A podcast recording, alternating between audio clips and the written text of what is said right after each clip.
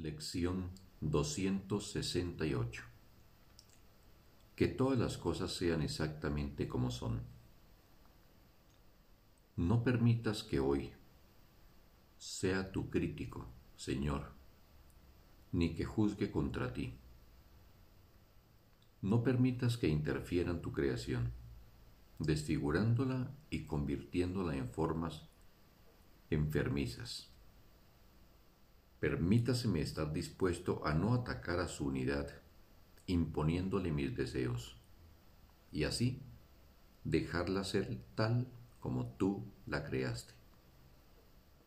Pues de esta manera seré también capaz de reconocer a mi ser, tal como tú lo creaste. Fui creado en el amor y en el amor he de morar para siempre.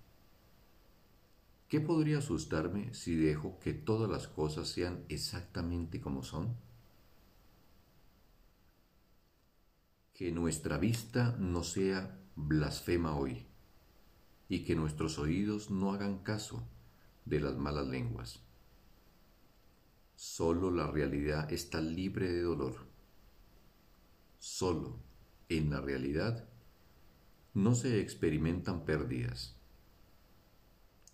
Solo la realidad ofrece completa seguridad.